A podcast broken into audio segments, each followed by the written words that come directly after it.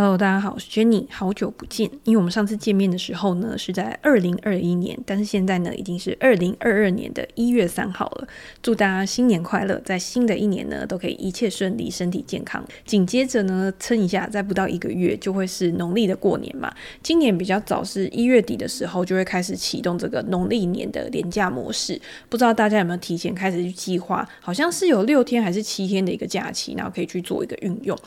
不过我发现一件事情，就是在这三天的元旦年假，外面的人潮好像是比较少的。我自己在这三天呢，有去新一区跟朋友约啊，或者是自己去吃饭什么的，都有发现新一区的人潮比以前往年还要少蛮多。不知道是不是因为大家都趁这个假期跑到南部去比较远的地方去玩。那当然，我在跨年的那一天，我是吃完饭之后就回去，我没有待到非常晚，晚上才会是重头戏的开始嘛，因为有演唱会啊，有烟火什么的。但是我现在是不会特别想要去参加这种人挤人的活动。以前在年轻的时候，学生时代，大家都很喜欢约，然后到一零一去看烟火，觉得很有气氛啊，然后很热情啊这样子。但是年纪越来越大之后呢，反而对这种事情就没有那么热衷。如果有待在家里的话，通常就是看一下演唱会啊，然后看一下电影。时间到了，跨完年，然后就准备睡觉，仪式感没有那么重的感觉。这几天待在家里面，其实就是在做跟平常差不多的事情。我就把明年觉得比较重要的公司财报看一看啊，然后资料啊看一看。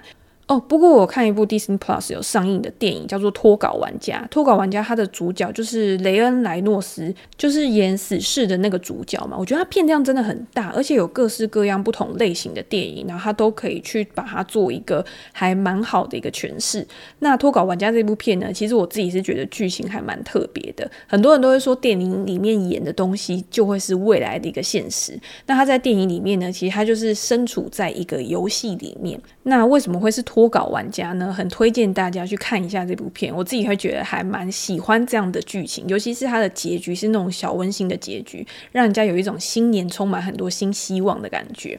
好，那我们再回到上个礼拜的美股。好，其实上个礼拜的美股也是交易比较清淡嘛，因为就是圣诞节，然后到跨年这一段时间，市场上面是不会有一个太大幅度的波动。到周五，虽然说它整个指数是收在平盘附近收低的一个状况，但是我自己会觉得没有太大的一个参考价值，还是要等到下个礼拜开盘了之后，你再去看行情怎么发展。以我的角度，在前几集的 podcast 里面也有跟大家做一个分享，在没有重大的消息公布的时候，我自己还会觉得趋势是一个具有延续性的一个情况。二零二二年的市场会变成什么样子？其实我们在之前也有讨论过。我觉得基本现在的大方向是没有改变的。那比较重要的当然是联准会它的态度，以及市场上面对于升息的一个预期。下个礼拜会有非农就业数据啊、薪资啊这些数据的公布，去观察整个就业市场的发展情况，会不会去影响到联准会它在未来去做紧缩的这个态度的一个转变。但是基本上大方向他都帮你去铺垫好了，我觉得你在现在这个时间点呢，其实不需要去做太多的揣测，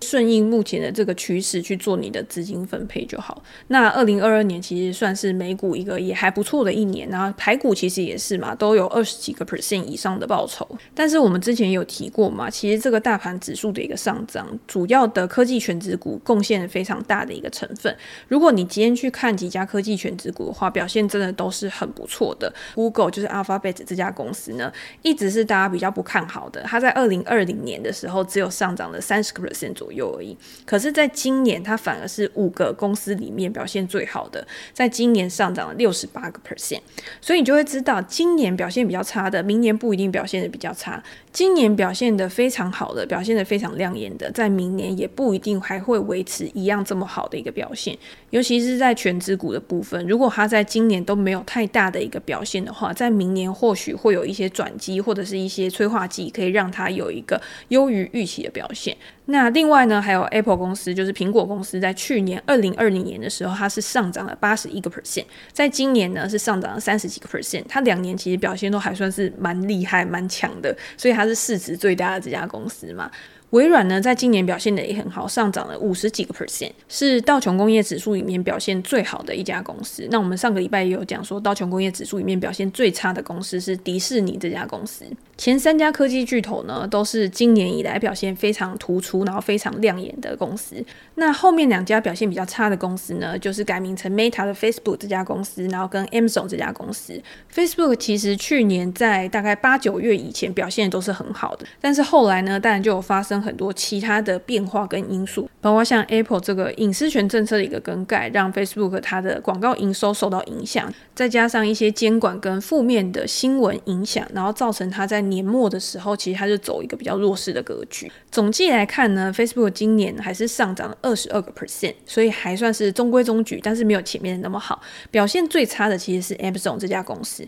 如果大家有去看亚马逊这家公司的股价形态的话，你会发现它已经整理非非常非常长的一段时间。如果严格来说的话，它在二零二零年九月那个高点是非常难突破的。中间当然到了去年年末，它有突破两次，但是突破之后都没有一个力道再让它继续向前去维持一个很强劲的一个涨势。在二零二一年，Amazon 它仅上涨的五个 percent 而已。其实我看到很多的报道啊，都去担心说，因为是疫情趋缓的原因，导致它的电商业务会受到影响。但是没有人去讨论说，它 AWS 这一块其实一直还是维持一个很好的获利能力嘛。那在明年呢，Amazon 它会不会有一个更好的一个表现？我觉得大家可以再持续的去观察一下。那这几天呢，应该是明天 Tesla 也会公布它第四季的一个汽车交付数。这个数据呢，应该也是市场上面还蛮关心的嘛，因为它就可以去计算说，诶，Tesla 到底在二零二一年全年的一个交付数可以达到多少的一个数字？去年我记得年初的时候，大家都在讲，都在想说，二零二一年 Tesla 有没有办法去达到超过八十万台的一个交付数？如果它在今年年的第四季，它可以交付达到二十七万辆以上的话，今年全年的交付就可以达到九十万辆，也高于在二零二零年的五十万辆。如果出来的数字真的是这么乐观，然后优于预期的情况，我觉得会蛮振奋市场的。那这两天呢，其实像中国在美股有上市的小鹏汽车、理想汽车、NIO、未来汽车都有去公布他们十二月的一个交付数。也有去公布他们全年二零二一年的表现，到底跟二零二零年相比会是如何？其实他们的交付数都比前一年还要成长了超过一百个 percent，甚至是小鹏汽车在二零二一年比二零二零年它的交付数成长了两百六十三个 percent。大家就知道电动车其实在未来一定是一个越来越普及的趋势，这个好像是大家都知道的事情，也不需要特别去强调。那 Tesla 呢，在中国的交付数其实占它总交付数的大概有占到。百分之二十五左右，中国市场对他来说呢，也是非常重要的一个市场嘛。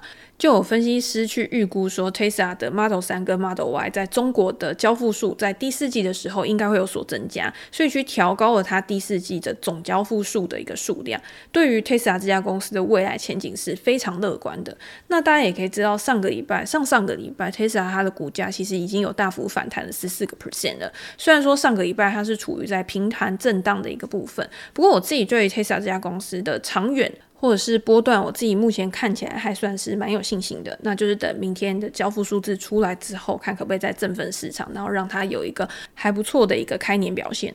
那就等明天开盘之后，然后有什么新的消息的话，再来跟大家分享。那基本上呢，我觉得美股这几天真的是没有发生什么太大的事情，足以去转变、扭转整个市场的一个氛围跟走势的。好，那我们现在才进行了八分钟而已，那我们剩下来要讲什么呢？所以呢，我就决定再来讲一本我之前一直很想要跟大家分享，但是一直没有时间跟机会跟大家分享的一本书。那这本书呢，其实也已经出版了一阵子了。然后我每次想要拿出来分享的时候，我就觉得说，哎，什么时机点拿出来跟大家分享会比较好？或者是我今天有没有什么发文的空档？像像平常都在发美股的消息嘛，有的时候书的部分呢，就不知道插在哪一个空档。然后 Facebook 这个平台非常的有趣，就是如果你今天发文发太多的话，它会惩罚你，它会让你的触及变得更烂。所以我就会维持一天大概是一到两篇的发文，其实是比较适中。这个就是经真人实测过的结果，然后最佳的一个解方。所以今天刚好呢有这个空档，就来跟大家分享这本书名叫做《轻松驾驭意志力》的书。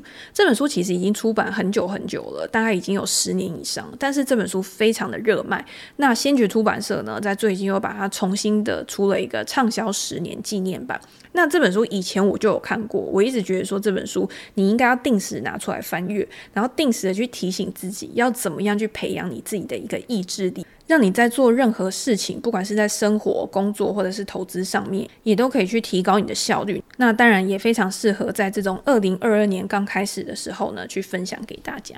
那这本书《轻松驾驭意志力》，你一开始听到书名的时候，一定会觉得说，诶，它一定又是告诉你有什么公式啊，可以去帮助你去控制你自己的情绪，然后帮助你可以更有条理的去处理什么事情。因为很多人都会觉得，要培养意志力这种东西是很难的，你必须要非常非常的去克制，用控制的方式去逼迫自己，持续的去做某一件事情才可以成功，或者是你要逼迫自己，强迫自己绝对不能去做某一件事情，日复一日的一直去提醒自己。不要犯错，不要犯错，不要犯错，才可以去建构驾驭你的意志力这一个能力。但是其实这是一个迷思，也就是说，今天你要去培养你的意志力的时候，并不是告诉你自己说你一定要去做什么事情，或者是你绝对不能去做什么事情，你才可以获得意志力。有的时候这样子反而会变成一种反效果。就像我们在减肥的时候，如果你一直说你少吃一点，你少吃一点，你不能吃高油脂，你不能吃高油脂。一旦当你有一点点松懈的时候，你就会突然开始暴饮暴食。经本人多年实测的经验呢，去控制自己的食欲，去压抑自己的食欲，其实对减肥来说是非常的不具有任何作用的。但是我到现在呢，我就发现一件事情，就是如果你想要维持你的体重，甚至是减重的话，其实你应该是要去思考，你要怎么样去维持一个健康的生活跟规律。其实这样子反而比较可以达到那样子一个效果。那这本书里面其实有提到一个很重要的事情，就是为什么我们去用克制的方式去做某一件事情的时候，你没有办法获得真正的意志力。多数的时候呢，是因为你不知道你为什么要克制这这件事情，你不知道你为什么要去。抑制自己做某件事情，那当你没有目标的时候呢，你到最后你会迷失自我。反而又会重新回到原本的一个老路上面，那这样子等于就是又要打掉重练，然后你又要重新的去克制自己，然后每次在这样子无限循环上面。所以想要培养意志力这个东西，关键是在于你要怎么样找到自己做某一件事情的动力，而不是你必须要去做这件事情，或是你一定不能要做这件事情。当你就是很很渴望，或者是你很想要达到某一个东西的时候，这个动力呢，其实才是真正去帮助你培养意志力的一个全源，然后可以帮助你去持续下去。那当然，我也知道，就是即便你今天想要做很多事情，但是这些事情也是有分程度的嘛。你有多想要做某一件事情，一定有一些是比较想的，有些比较不想的，一定有一些是比较渴望的，然后一定有一些是觉得说，诶，那这件事情可以暂缓一下。你还是必须要做很多不一样的一个权衡考量。我觉得在某些事情上面啊，如果你今天把你很想要做的一件事情，你很想要达到的某一个目标，变成一种习惯，变成一种规律的话，那它自然而然呢，就会变成一种隐形的意志力。那这本书里面呢，其实有说，如果你今天是用这样子的方式去培养你的意志力的话，可以让你自己更快乐、更幸福。因为拥有意志力的人呢、他可以去决定你的领导力，决定你在工作上面是否可以很顺利，甚至是决定你的婚姻是不是可以很美满，去提高你的一个生活品质。那我们就先来了解一下，那没有意志力，或者是你今天是漫无目的的在生活的人，你平常是处在一个什么样的状态的？你通常呢都会处于一个自动导航模式。这个自动导航模式就是你在做任何的选择、做任何的行为的时候，你都是用直觉然后去做出选择的，你不会察觉到背后的一个驱动力是什么。我觉得书里有一个例子还蛮有趣的，他就问读者说：“你觉得你一天会做多少个跟食物相关的决定？”这个食物就是吃东西的那个食物。通常被问到这个问题的人，所有的人他的平均数量平均下来大概是十四个。我自己也会觉得大概就是十几个，因为你一天大概就吃三餐嘛。然后你今天想要思考说你想要吃什么的时候，你也不可能有过多的选择，一定就是在那几个选择之中去选。但是实际上，经他们统计，就是去记录啊，你每一天做跟食物相关的决定的数量是两百二十七个。你不觉得这数字差距有点太大了吗？平均回答的数量是十四个，但是实际上是两百二十七个，等于已经差到了超过十倍以上这么多。那另外一个我们常常漫无目的在做的事情就是滑手机嘛，所以我那时候就想说，诶，那我们一天呢预测看看，一天用手机滑脸书的次数大概是多少？会不会在实际记录之后呢，答案也会超乎我们的想象？所以我们是无意识的在做这些事情的。当你很想要去控制你的意识的时候，你要怎么样去提高你的专注力，然后去提高你的生产力？其实这些事情就很重要。你应该去尽可能的缩小，然后缩短你自动导航模式的时间，那你就可以掌握更好的一个专注力，然后可以去帮助你，可以培养更好的一个意志力。那培养意志力，其实在书里面就有讲，它其实就像培养你的肌肉一样，你可以去慢慢的锻炼的。有些人会觉得说啊，我要培养，我就是一定要从最难的开始，然后从最困难的控制开始。但是如果你今天是从小处着手，你从小地方开始，慢慢的去改变你的思考模式的话，你可以再慢慢慢的去扩大这个模式的一个影响力。中间当然有很多的方法，像运动就是一个还不错的方法，因为运动就是可以帮助你定时，然后专注在某件事情上面的一件事。运动可以帮助你去提振你的心情啊，然后去消除你的压力，然后把运动这件事变成一项例行公事。即便你只是出去外面随便走走，去接触一下外面的大自然，它都可以去帮助你摆脱你情绪上面的一个倦怠，然后找回你的专注力。又或者是你可以在日常生活里面给自己一些小小的挑战去达成。譬如说，我每天可能会设定一个小目标，然后我要在期限内去达到这个目标，或者是我规定自己只能用左手开门，因为左手可能不是你自己的一个惯用手，以及你每天都要去记录你自己的一个支出，你去记账，记账其实也是一种呃日复一日，然后可以去重复的行为，然后帮助你可以把这件事情做成每天的一个例行公事。这些大家看起来很小的事情，其实都是去帮助你可以去提高你的意志力的，提高你的专注力的一些小事，但是。慢慢的就会去影响到你的生活步调，然后跟你的一个生活形态。而且我觉得用这种比较无痛的小事，慢慢的去培养自己的一个惯性，其实就是在帮助你去稳定你自己的情绪跟思绪。我觉得真的是还蛮有用的。不过也很有趣的一件事情就是，当这种东西像肌肉嘛，如果你今天运动去练成了一个肌肉，但是你又很久没有去运动的话，这些肌肉也会慢慢的去消失。那意志力这种东西，或者是专注力这种东西，你如果常常没有去练习它、去使用它的话，其实也会慢慢的去淡忘掉原本的这种感觉。加上现在这个社会上呢，其实我觉得有很多很多外在的因素都会去影响到你在做某一件事情的时候持续下去的动力。譬如说，嗯、我今天。做某件事情，然后我觉得诶，自我感觉非常良好的时候，那我可能在下一步的时候呢，我就会突然松懈，然后做出一些相违背的事情。因为人都会有一种特性，他会有一种思考模式是啊，既然我表现这么好，那我等一下呢就去享受一下。既然我刚刚有运动，那我等一下就去吃一个蛋糕，然后来弥补一下我刚刚过去做的一个努力。这种我值得怎样怎样的感觉，常常会被人家用来就是变成堕落的理由，忘记你原本真正的目标，然后让。你屈服于诱惑。这就可以衍生到为什么我们在做很多事情的时候是很难一直持续下去的。通常持续下去都必须要一个很强烈的动机嘛。可是如果今天我们只是因为哦，我今天在做的事情是好的事情，是对的事情。譬如说我今天去运动是因为运动是对的事情，我今天存钱是因为存钱是应该做的事情，我今天戒烟是这件事情是对的事情，是别人希望我做的事情。在这种呃其他人社会大众都觉得是一件好事的时候。然后你因为其他人的眼光去做某一些行为，而不是出于你自己真的想要去做这件事情的时候，那你就很容易去放弃。就像我们刚刚一开始讲的嘛，就是你在做这件事情的时候，你一定要知道这件事情对你的意义是什么。我们是为了什么东西而去做这件事情，是为了什么而努力的时候，其实这个时候呢，你反而可以对整件事情拥有更高的一个主控权。可以更好的去分配我们的时间，更好的去分配我们的专注力的时候，其实这个时候呢，你反而可以更好的去达成你原本的目标。因为很多时候啊，其实我们在做很多事情，我们自己没有感觉，但是我们都是受到其他人的推动去做的。毕竟我们多数的时候其实就是生活在一个群体生活里面，所以当然也会希望去得到其他的认同啊。然后也有很多人会希望获得掌声，然后这种东西可能是一种做对的事情的时候获得的一个报酬。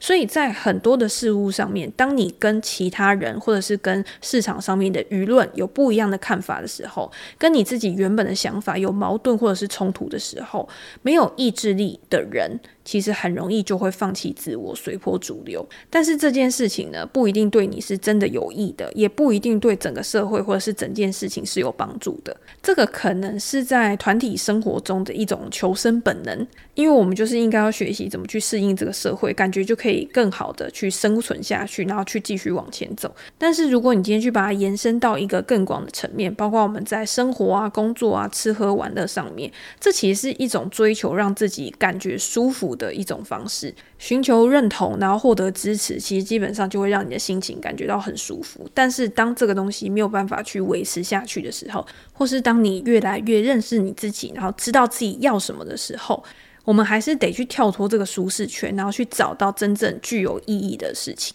所以在这样子的一个世界里面呢，如果你今天可以去了解到这个世界是怎么样运作的，不只是人际生活而已，包括你今天在呃网络上面看到的很多广告啊、社交媒体告诉你说你应该要怎么样怎么样，懂得去思考，懂得去拒绝，其实就是帮助你去培养你的意志力最好最好关键的第一步。那我们刚刚有讲嘛，你要怎么样去懂得思考，怎么样懂。怎么去拒绝？第一个就是你要去认识你自己。这个今天不管我们在做任何事情的时候，你都一定要知道，你今天去做这件事情的出发点是什么。有了动机之后呢，你才可以更好的去设定一个目标。那在达到目标的过程当中，其实一般人应该都是拥有一个很大的目标，但是在到达这个大目标之前呢，你可能会分成很多的小目标。这些小目标呢，就是你短期的进度，然后一个一个去达成，一个一个去往前走。